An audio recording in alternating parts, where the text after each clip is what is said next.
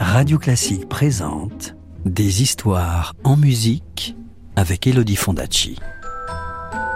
Des histoires, des histoires, des histoires. Est-ce que je peux avoir une histoire, s'il te plaît, de me raconter une histoire? Encore une histoire? Tu te souviens que les trois princes étaient arrivés dans un étrange château? Le roi leur avait révélé que ces trois filles avaient été changées en pierre. Pourrait-il réussir les épreuves et les délivrer? Eh bien, voici ce qui arriva. Chapitre 2 Les épreuves.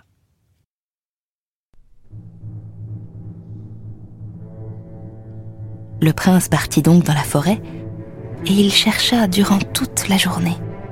Mais lorsque la nuit tomba, il n'avait trouvé qu'une centaine de perles. Il arriva alors ce qui était écrit sur la tablette. Il fut changé en pierre.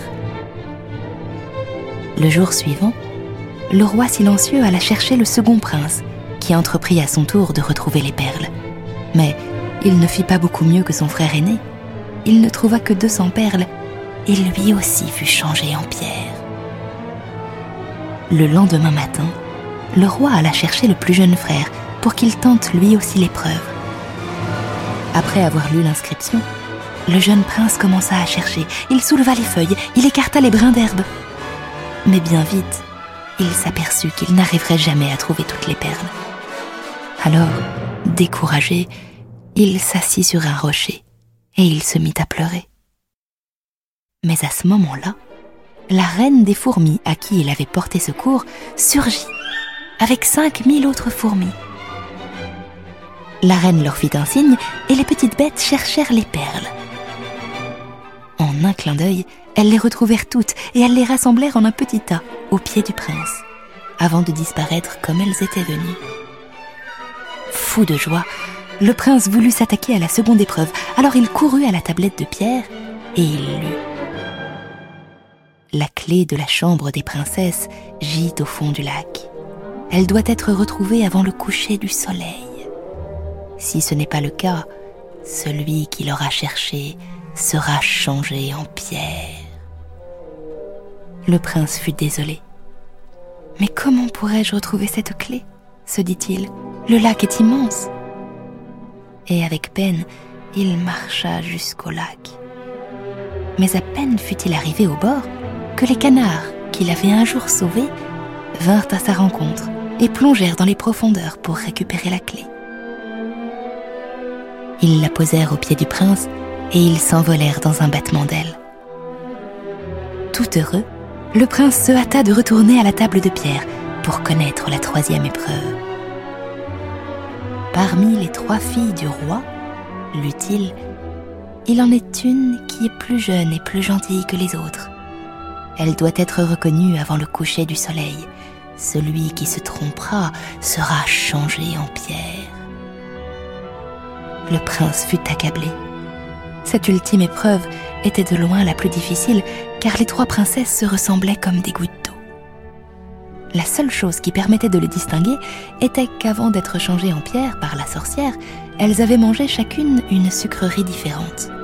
L'aînée avait mangé un morceau de sucre, la deuxième avait bu un peu de sirop et la plus jeune avait goûté une cuillère de miel. Je n'y arriverai jamais, se désola le prince en regardant les trois princesses. Il ne savait laquelle désigner quand tout à coup, la reine des abeilles qu'il avait sauvée du feu entra dans la pièce en bourdonnant. Elle se posa sur les lèvres de chacune des princesses et elle y goûta les cristaux de sucre qui s'y trouvaient collés. Finalement, elle s'arrêta sur les lèvres de la troisième, car elles avaient le goût de miel. C'est ainsi que le jeune prince put reconnaître la plus jeune des princesses sans se tromper. Au moment où il lui prit la main, le sort fut levé, et toutes les plantes, tous les animaux et tous ceux qui avaient été changés en pierre revinrent à la vie. Et les trois princesses se réveillèrent. Alors, le jeune prince épousa la plus jeune, et il devint le roi après la mort de son père. Quant à ses frères, ils se marièrent avec les deux autres princesses.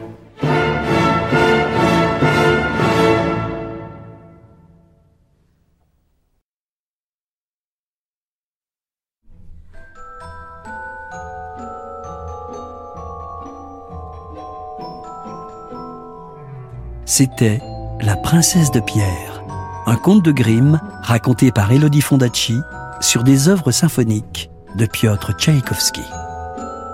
Retrouvez les plus belles histoires en musique en livre CD aux éditions Gauthier Langros et tous les contes d'Elodie Fondacci en podcast sur radioclassique.fr.